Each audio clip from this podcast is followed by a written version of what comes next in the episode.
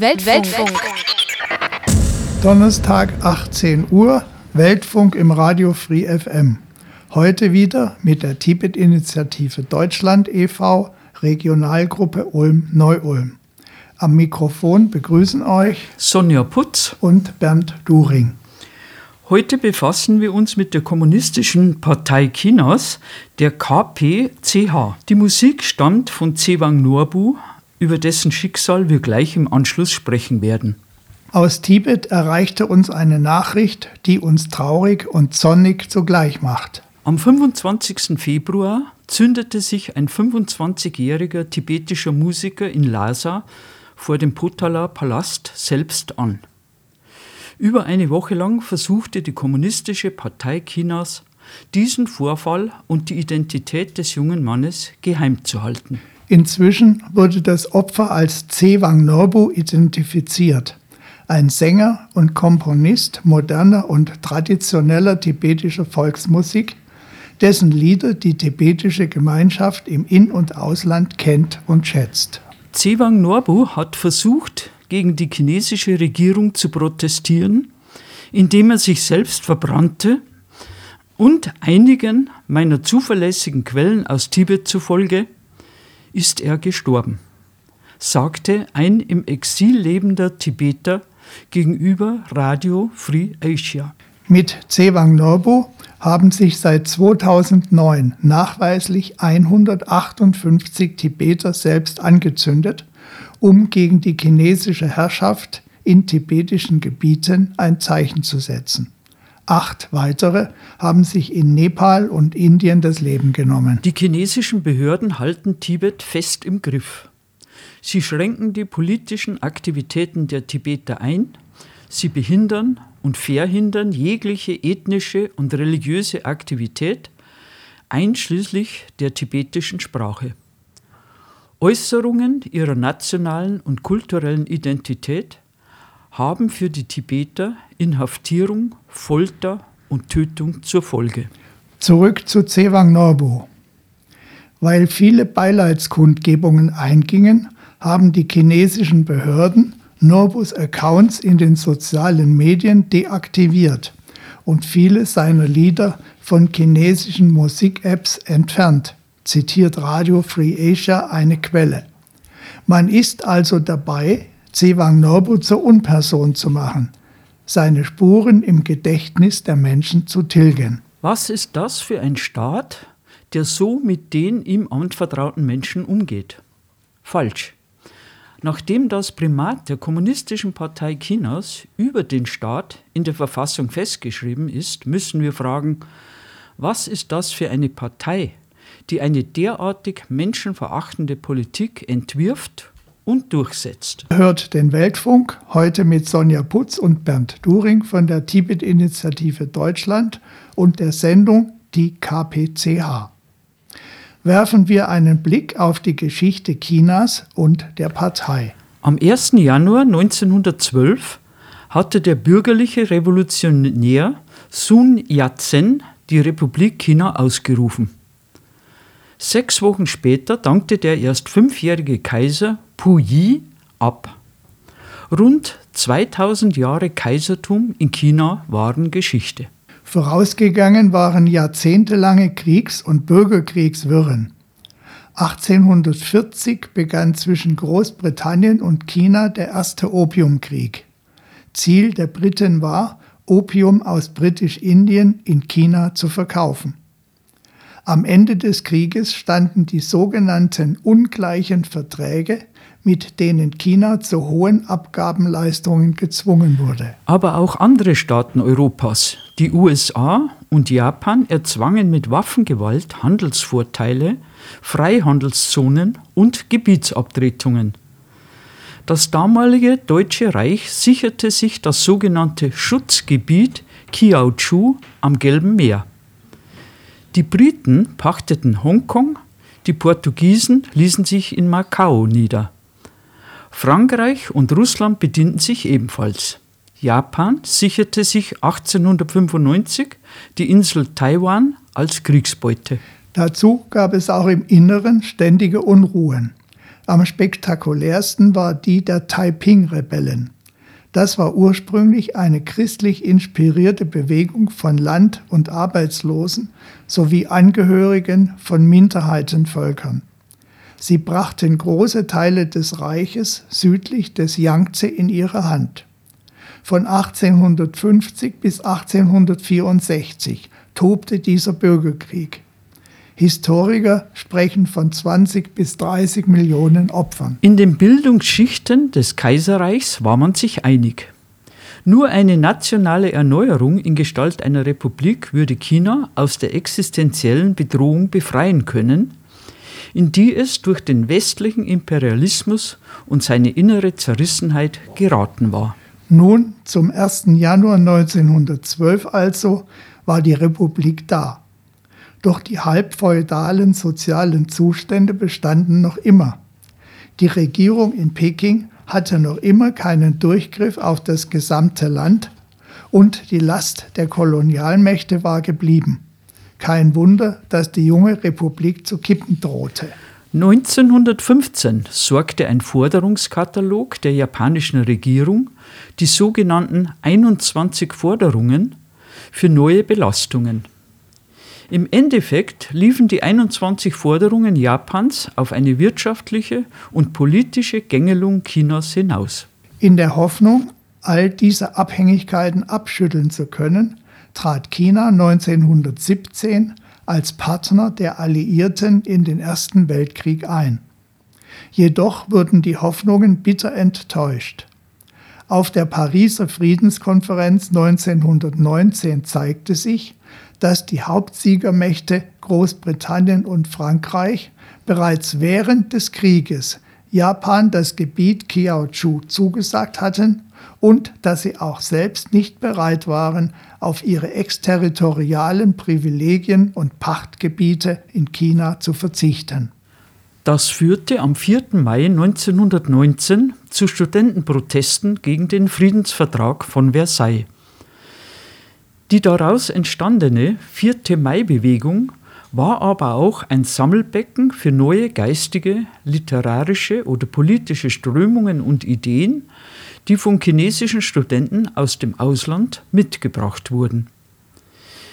Besonders die Peking-Universität wurde zum Zentrum der intellektuellen und kulturellen Auseinandersetzungen.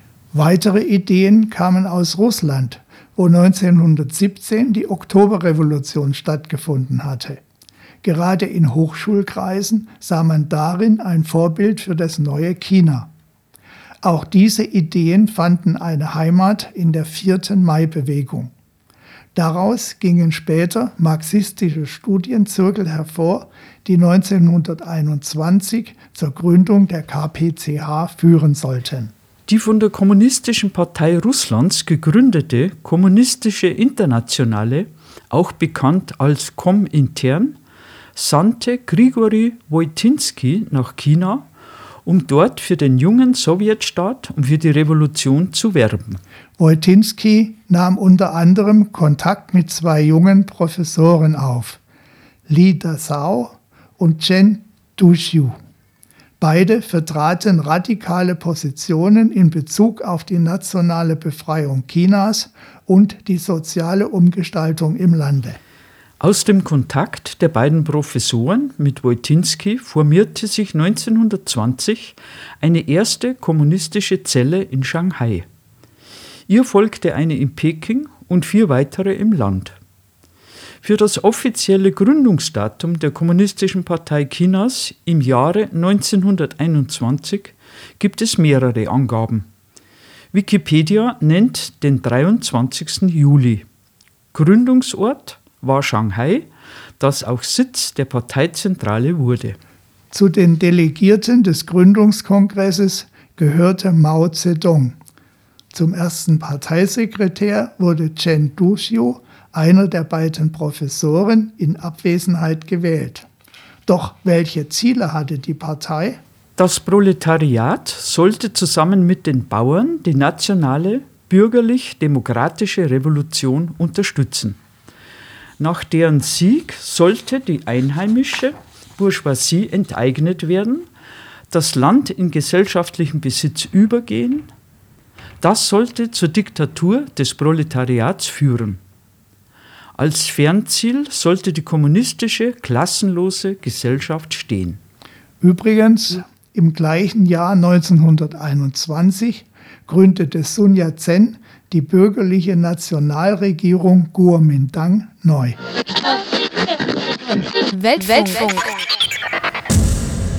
Heute mit Sonja Putz und Bernd During von der Tibet-Initiative Deutschland und unserem Beitrag die KPCH. Lehnte die KPCH zunächst die Zusammenarbeit mit anderen Parteien ab, so kam es doch 1922 auf Vorschlag der Komintern zur Zusammenarbeit mit der bürgerlichen Kuomintang, da beide Parteien ähnliche Ziele anstrebten. Zu dieser Zeit unterstützte die Komintern sowohl die Kommunisten der KPCH als auch die Republikaner der Kuomintang. Als jedoch nach dem Tod von Sun Yat-sen 1925 Chiang Kai-shek vom rechten Flügel der Kuomintang die Macht übernahm, kam es zu Spannungen zwischen den Parteien. Chiang Kai-shek führte im Inneren Chinas Krieg, um die Macht seiner Nationalregierung gegen Kriegsherren durchzusetzen. Ein von den Kommunisten organisierter Generalstreik und das Zusammentreffen von deren revolutionären Kampfverbänden und Chiangs eigenen Truppen in Shanghai führte zur Eskalation. Im April 1927 organisierte Chiang Kai-shek ein Massaker an Tausenden von angeblichen Kommunisten und Gewerkschaftern in Shanghai und Kanton. Die Einheitsfront war zerbrochen. Damit nicht genug. Die KPCH wurde von der Kuomintang-Regierung verboten, die Mitglieder verfolgt und, wo man ihrer habhaft wurde, hingerichtet. Die KPCH brauchte eine neue Strategie. Im Sommer 1927 begann sie mit dem Aufbau bewaffneter Einheiten. Diese sollten einzelne Revolten durchführen, in der Hoffnung, damit die große Revolution in ganz China auszulösen. Zwar scheiterten entsprechende Versuche wie der von Mao Zedong organisierte Herbsternteaufstand oder Zu Enlais Angriff auf Nanking, sie führten aber zur Entstehung der Roten Armee. Einen strategischen Neuansatz bildete ab 1928 der Aufbau sogenannter Sowjetgebiete auf dem Land. Dorthin hatten sich die Kommunisten aus den Städten zunächst zurückgezogen und dort hatten sie das Sagen. Auch ideologisch gab es einen Neuansatz. Die KPCH hielt die Bauern für unfähig zur Revolution. Anders Mao, der die kleinen landlosen Bauern zum Proletariat erklärte die somit die führende Kraft in der Revolution werden sollten. Es dauerte lange Jahre, bis das ZK und die KPCH sich Maos Ansicht anschlossen. Die Lösung der Bauernfrage und die damit verbundene Aufhebung des Großgrundbesitzes war damit jedoch in das Interesse der Partei gerückt. Eines der Sowjetgebiete oder auch befreiten Gebiete wurde von Mao Zedong im Bergland zwischen den Provinzen Hunan und Jiangse im Süden Chinas gegründet, der sogenannte Jiangse-Sowjet. Die Truppen Chiang Kai-sheks begannen bereits 1930 mit einem Vernichtungsfeldzug gegen die Sowjetgebiete. Der auf beiden Seiten gnadenlos geführte Krieg forderte Millionen Tote. Das Sowjetgebiet Jiangxi, in dem seit 1931 die KPCH und deren Führung ihren Sitz hatten, musste 1934 aufgegeben werden und der sogenannte Lange Marsch begann. Erst nach einem Jahr erreichten 7000 von anfangs 90.000 Teilnehmern die Provinz Shanxi. Sie hatten etwa 12.500 Kilometer zurückgelegt. Die Truppe stand jetzt unter dem Kommando von Mao und der gehörte inzwischen zum Führungskreis der KPCH.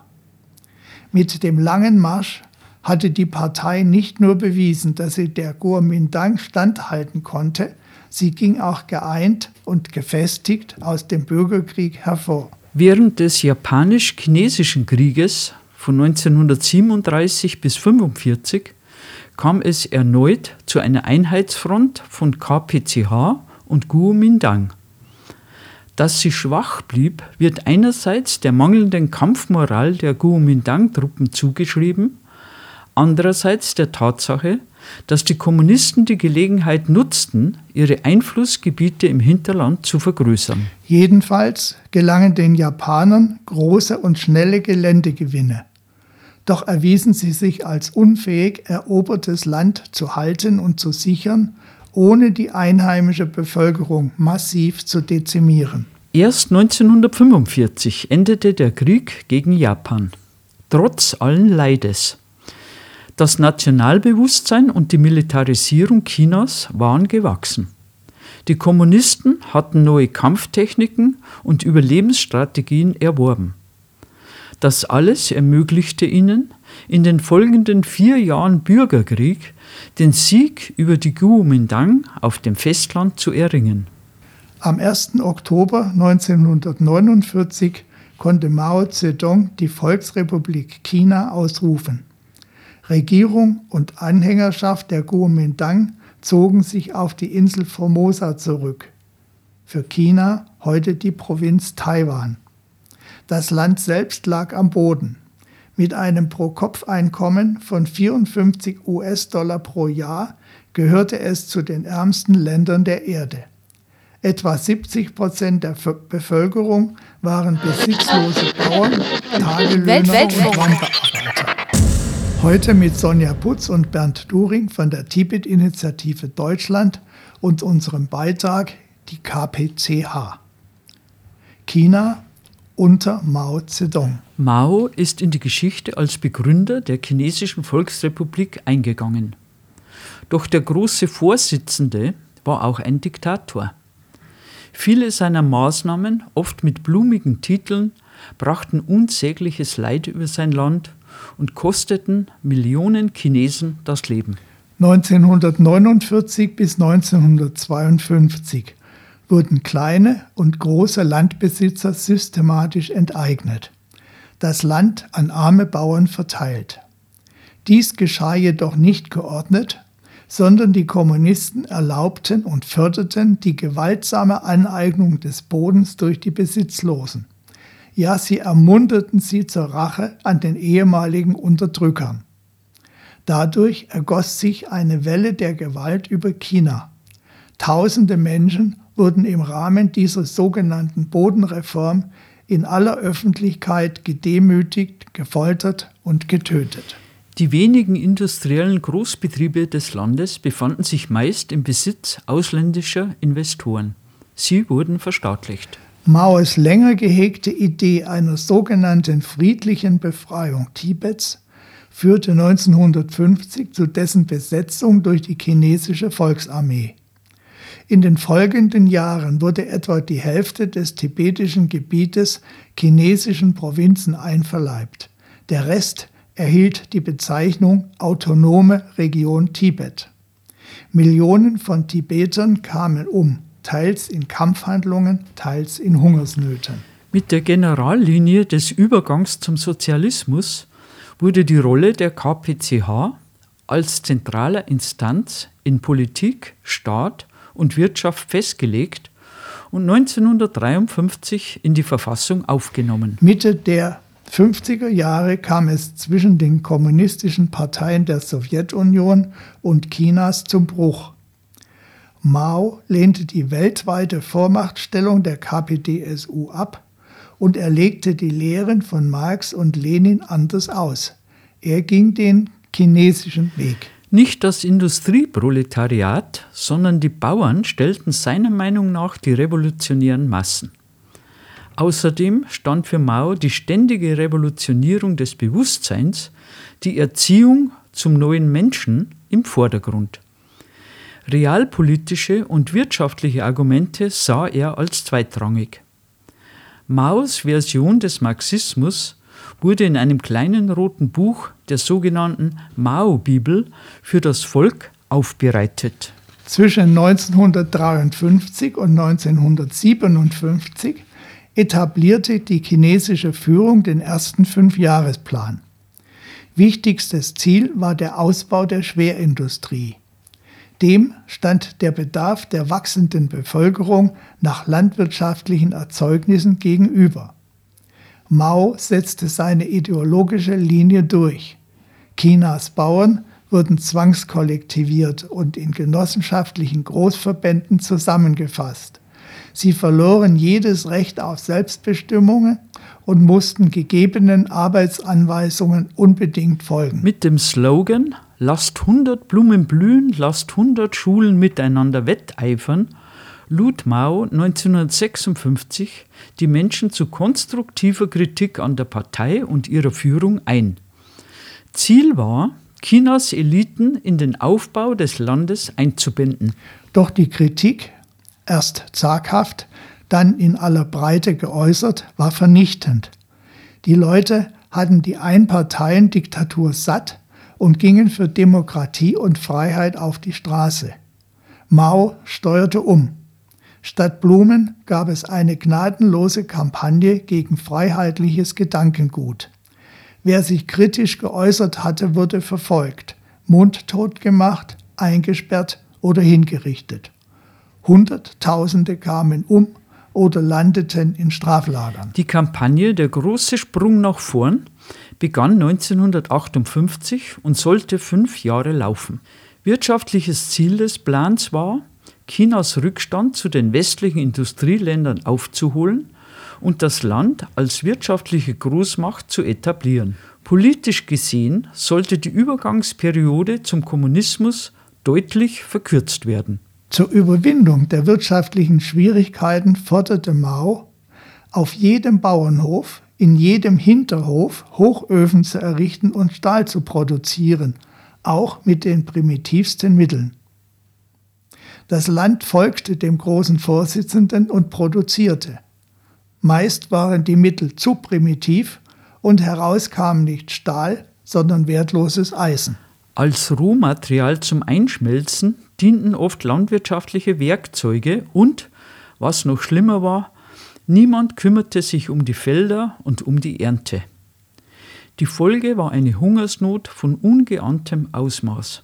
Die Zahl der Opfer wird mit 14 bis 50 Millionen Menschen angegeben. Diese Katastrophe brachte Maos Stern zum Sinken. 1961 musste er das Experiment abbrechen, das ohnehin nicht von allen Mitgliedern der Parteiführung unterstützt wurde. Der damalige Staatspräsident Liu Shaoqi gestattete den Bauern, kleine Parzellen privat zu bewirtschaften und die Erzeugnisse auf freien Märkten zu verkaufen. Das linderte in den folgenden Jahren die Not. Für Mao, der realpolitische und wirtschaftliche Argumente nicht gelten ließ, wenn es um die reine Lehre ging, war Liu Shaoqis Politik der Anlass zu einer weiteren Aktion. Unter dem Vorwand, die Partei müsse gesäubert und gewisse Fehlentwicklungen beseitigt werden, begann er die große proletarische Kulturrevolution von 1966 bis 1976. Die Jugend wurde aus Schulen und Universitäten gerissen und in den Roten Garten organisiert. Sie sollten alles Alte vernichten und das Ansehen traditioneller Autoritäten zerstören. Alles musste sich an der Partei und ihrem großen Führer orientieren. Die permanente, ununterbrochene Revolution sollte die Revolution unsterblich machen. Mit dem Aufruf von den Massen bzw. den Bauern zu lernen, löste Mao 1968 eine Bewegung aus, bei der 15 Millionen Jugendliche, unter ihnen der heutige Parteivorsitzende Xi Jinping, zum Einsatz in der Landwirtschaft gezwungen wurden. Erst mit Maos Tod und dem Sturz der linken sogenannten Viererbande, zu der auch Maos Witwe gehörte, endete 1976 Maos Kulturrevolution mit drei Millionen Toten. Die Aktion hat China jahrelang gelähmt und seine Menschen in Opfer und Täter gespalten. Ihr hört den Weltfunk, heute mit Sonja Putz und Bernd During von der Tibet-Initiative Deutschland und unserem Beitrag Die KPCH. Die Zeit nach Mao. Die sogenannten vier Modernisierungen, die vor allem mit Deng Xiaoping in Verbindung gebracht werden, führten ab etwa 1977 zu Reformen in Landwirtschaft, Industrie, Verteidigung und Wissenschaften. Mit der Öffnung gegenüber dem Ausland steigerte sich die Industrieproduktion und damit der Wohlstand der Bevölkerung. Proteste gegen die politische Führung und die Partei blieben weiterhin kriminell. In den 1980er Jahren forderte eine Demokratiebewegung Reformen. Vor allem Studenten waren daran beteiligt.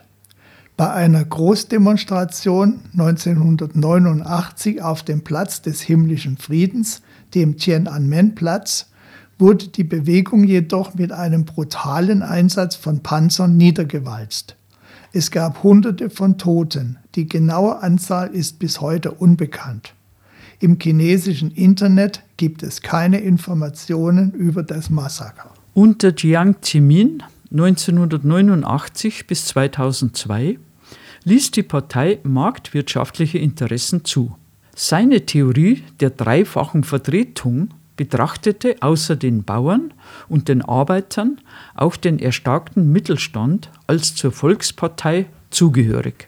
Hu Jintao, er war übrigens als Parteisekretär in Tibet 1989 für die gewaltsame Niederschlagung von Protesten verantwortlich, wollte in seiner Amtszeit als Staatschef 2003 bis 2013 durch die Verringerung der wachsenden Ungleichheit im Land eine harmonische Gesellschaft herbeiführen.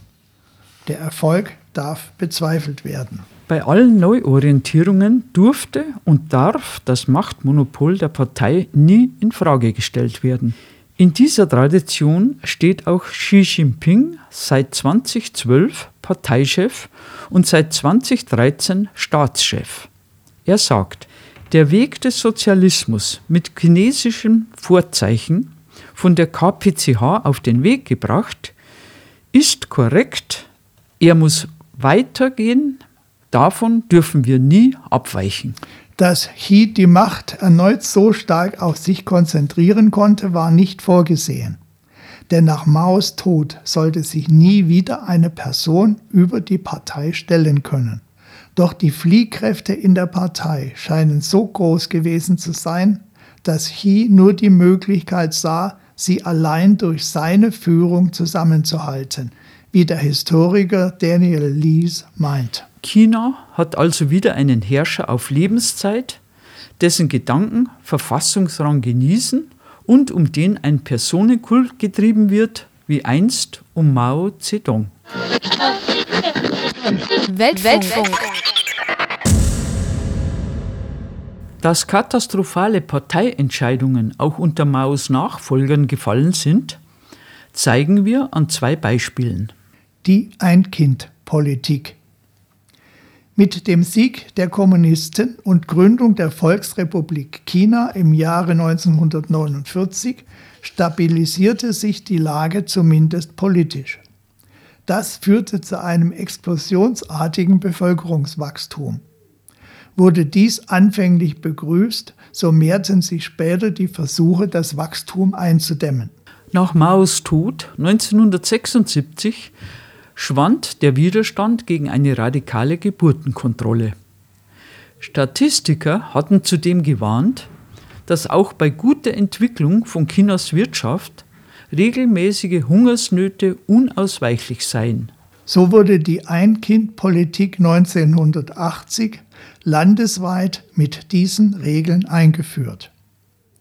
Das Mindestheiratsalter betrug für Frauen 20 Jahre, für Männer 22 Jahre.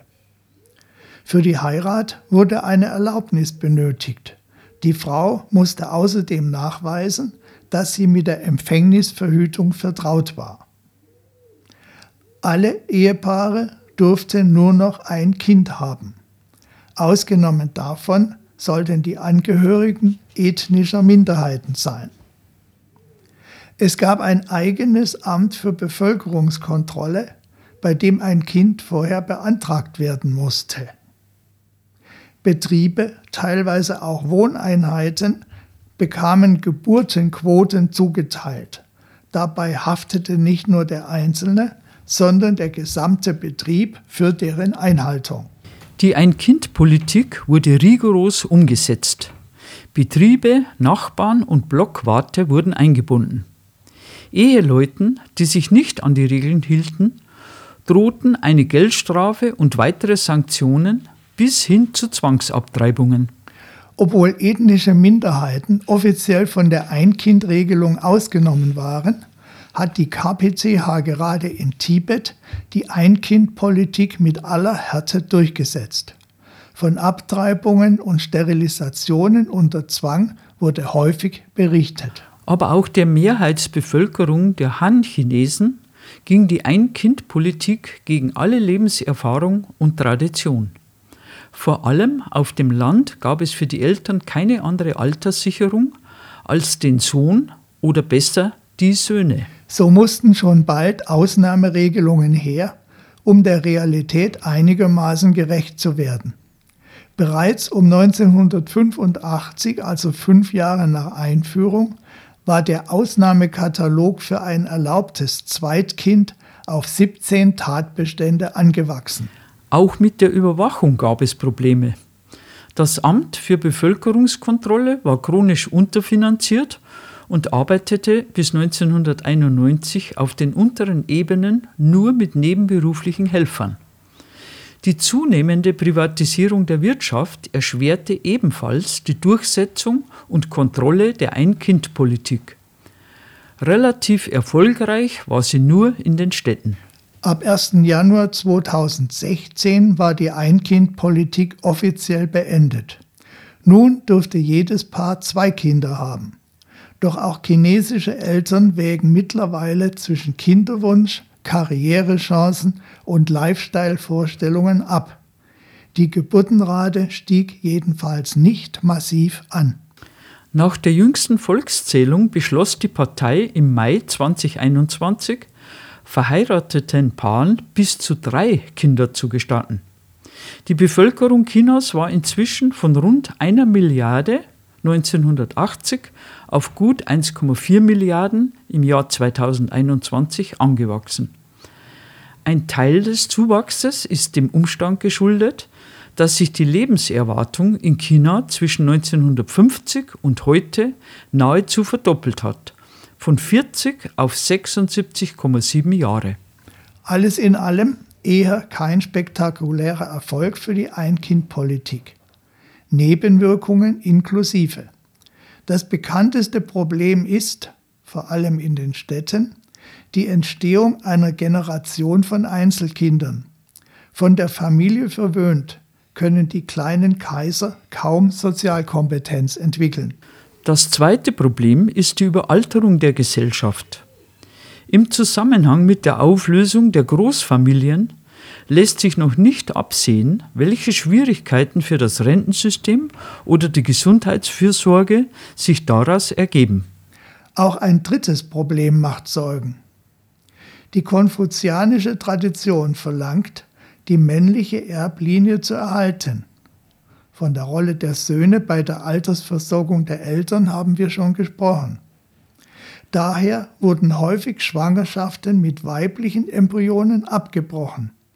Im Jahr 2009 kamen auf 100 geborene Jungen nur knapp 84 Mädchen. Es wäre nicht die KPCH, wenn sie kein Verbot parat hätte. In China ist es jetzt untersagt, das Geschlecht des Ungeborenen zu bestimmen. Gleichwohl, viele chinesische Männer finden keine Frau, vor allem dann nicht, wenn sie keinen Beruf vorweisen können, der gutes Einkommen und Sozialprestige garantiert. Vom gläsernen Schüler zum gläsernen Bürger. Kameras im Klassenzimmer. Chips im Sportunterricht. Die chinesische Staatsführung treibt die Digitalisierung der Schulen auf die Spitze. Das Projekt reiht sich ein in ein großes Sozialexperiment, schrieb Fabian Kretschmer am 25. August 2021 in der Südwestpresse. Er berichtete über eine Präsentation in der Provinzhauptstadt Guiyang im Südwesten Chinas, dem Mekka für Big Data. Es begann einfach. Kameras zählten bei einem Wettbewerb in Echtzeit jede Rotation des Sprungseils, Computerchips in den Shirts der Schüler überwachten, dass beim 400-Meter-Lauf niemand seine Spur wechselt. Auch die körperliche Fitness der Kinder soll verbessert werden. Eine Software liefert aufgrund der analysierten Daten individuell angepasste Ernährungspläne und Übungen für zu Hause. Von der ersten Klasse bis zum Abitur werden sämtliche Gesundheitsdaten ans Ministerium weitergeleitet. Doch das war nur ein Teil. Im Chinesischunterricht, erfuhren die Journalisten, können wir zum Beispiel bei Gruppendiskussionen die Antworten der Schüler filmen und genau messen, wie konzentriert sie sind. Ziel sei es, die neuesten Erkenntnisse der Neurowissenschaft mit digitaler Technologie zu verbinden und so das Bildungssystem effizienter zu gestalten und die Kosten für die Gesellschaft zu senken. Was die Eltern zu allem sagen, das interessiert nicht, denn in China ist die Schule öffentlicher Raum die Eltern haben kein Mitspracherecht. Die totale Überwachung des chinesischen Klassenzimmers ist im Großversuch. Smarte Kameras sollen sämtliche Unterrichtseinheiten aufzeichnen, jedes gesagte Wort im Online-Archiv speichern und die kleinste Unkonzentriertheit der Schüler sofort bemerken. Anhand von Gesichtsausdruck, Gestik und Körpertemperatur kann die Software Rückschlüsse auf den psychischen Zustand des Heranwachsenden ziehen. Auch zu Hause soll die Beobachtung weitergehen mit einer digitalisierten Hausaufgabenüberwachung. Im August 2021 war dies noch ein Pilotprojekt, das in neun Städten der Provinz Guizhou ausprobiert wurde. Eine Erweiterung auf sieben Millionen Schüler stand bevor und bald könnte das System flächendeckend in ganz China eingesetzt werden. Doch verlassen wir kurz die Schule. Letzten Dezember erschreckte eine Notiz in der Washington Post. Danach wirbt der chinesische Technologiekonzern Huawei für seine Überwachungssysteme und für eine Gefängnismanagement-Software. Letztere informiert über die Effizienz der ideologischen Umerziehung oder über die Einnahmen aus Gefängnisarbeit. Klar, wenn man mit Gesichtserkennung und Augenverfolgung feststellen kann, ob ein Schüler bei der Sache ist, dann funktioniert das auch im politischen Umerziehungslager.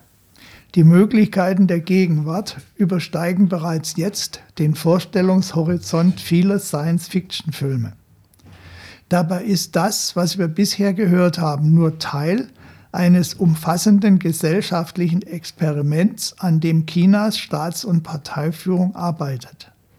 Am ehesten, so Fabian Kretschmer in der Südwestpresse, lässt es sich mit Social Engineering umschreiben, dem systematischen Versuch, mit Hilfe von künstlicher Intelligenz und vollständiger Überwachung einen vorbildlichen Bürger zu erziehen.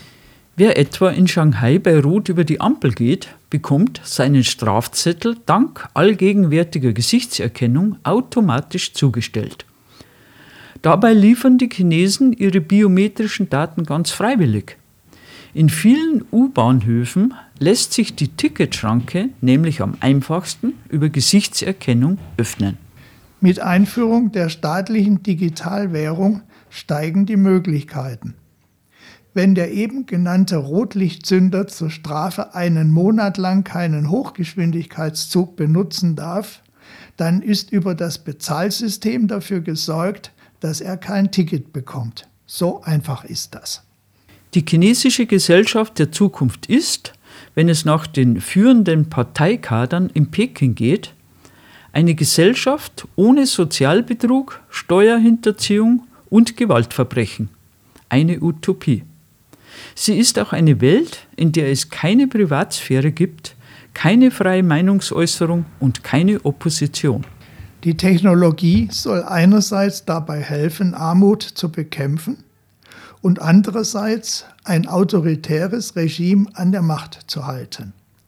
Ein kritischer Diskurs über die exzessive staatliche Überwachung ist nicht möglich. Im Big Data Mekka Guiyang forscht man indessen schon weiter. Wir wollen erkennen, wie der weitere soziale Pfad eines jeden Schülers aussehen kann. Im antiken Griechenland wurde der Begriff der Hybris geprägt, dem realitätsfernen, maßlosen und unangemessenen Vertrauen in die eigenen Handlungen. Genügend chinesische Beispiele dafür haben wir in der Sendung kennengelernt. Die alten Griechen glaubten, dass solche Vermessenheit den Zorn der Götter hervorrufen würde. Zweifelsohne hat die KPCH dem chinesischen Volk wirtschaftliche Erfolge beschert. Damit rechtfertigt sie ihre Macht, die sie mit allen Mitteln der Unterdrückung aufrechtzuerhalten versucht. Mit Zensur, Enteignung, Inhaftierung, Hinrichtung oder mit Umerziehungsmaßnahmen in Lagern, wie man sie aus Tibet und Xinjiang kennt. Die KPCH, eine Partei der Hybris, alles spricht dafür, und vielleicht ist es eines Tages nicht der Zorn der Götter, sondern der Volkszorn, der sie straft. Steckt noch mehr dahinter? Auch dafür spricht einiges. In seinem jüngst erschienenen Buch Chinesisches Roulette beschreibt der Autor Desmond Schumm die KPCH als gigantischen Selbstbedienungsautomaten für die Parteikader. Zum Abschluss noch einige Hinweise. Die Tibet-Initiative Deutschland e.V. arbeitet für die Wahrung der Menschenrechte im besetzten Tibet und für das Selbstbestimmungsrecht der Tibeter. Einzelheiten unter www.tibet-initiative.de. Wer bei unserer Regionalgruppe Ulm-Neu-Ulm mitarbeiten will, ist herzlich dazu eingeladen. Kontaktaufnahme über www.tibet-initiative.de slash Regionalgruppe Ulm. Unser nächster Sendetermin hier im Waldfunk ist am Donnerstag, 16. Juni 2022 um 18 Uhr. Das ist der Feiertag von Leichnam. Die Beiträge zur heutigen Sendung kamen von Irmgard Weihrauch und Bernd During. Bearbeitung für den Weltfunk Sonja Putz und Bernd During, die auch am Mikrofon waren. Die Musikauswahl besorgte wie immer Sonja Putz. Studiotechnik Amelie Schwab. Wir verabschieden uns von euch und freuen uns auf ein Wiederhören am Donnerstag, 16. Juni 2022, hier bei Radio Free FM. Bleibt bis dahin gesund.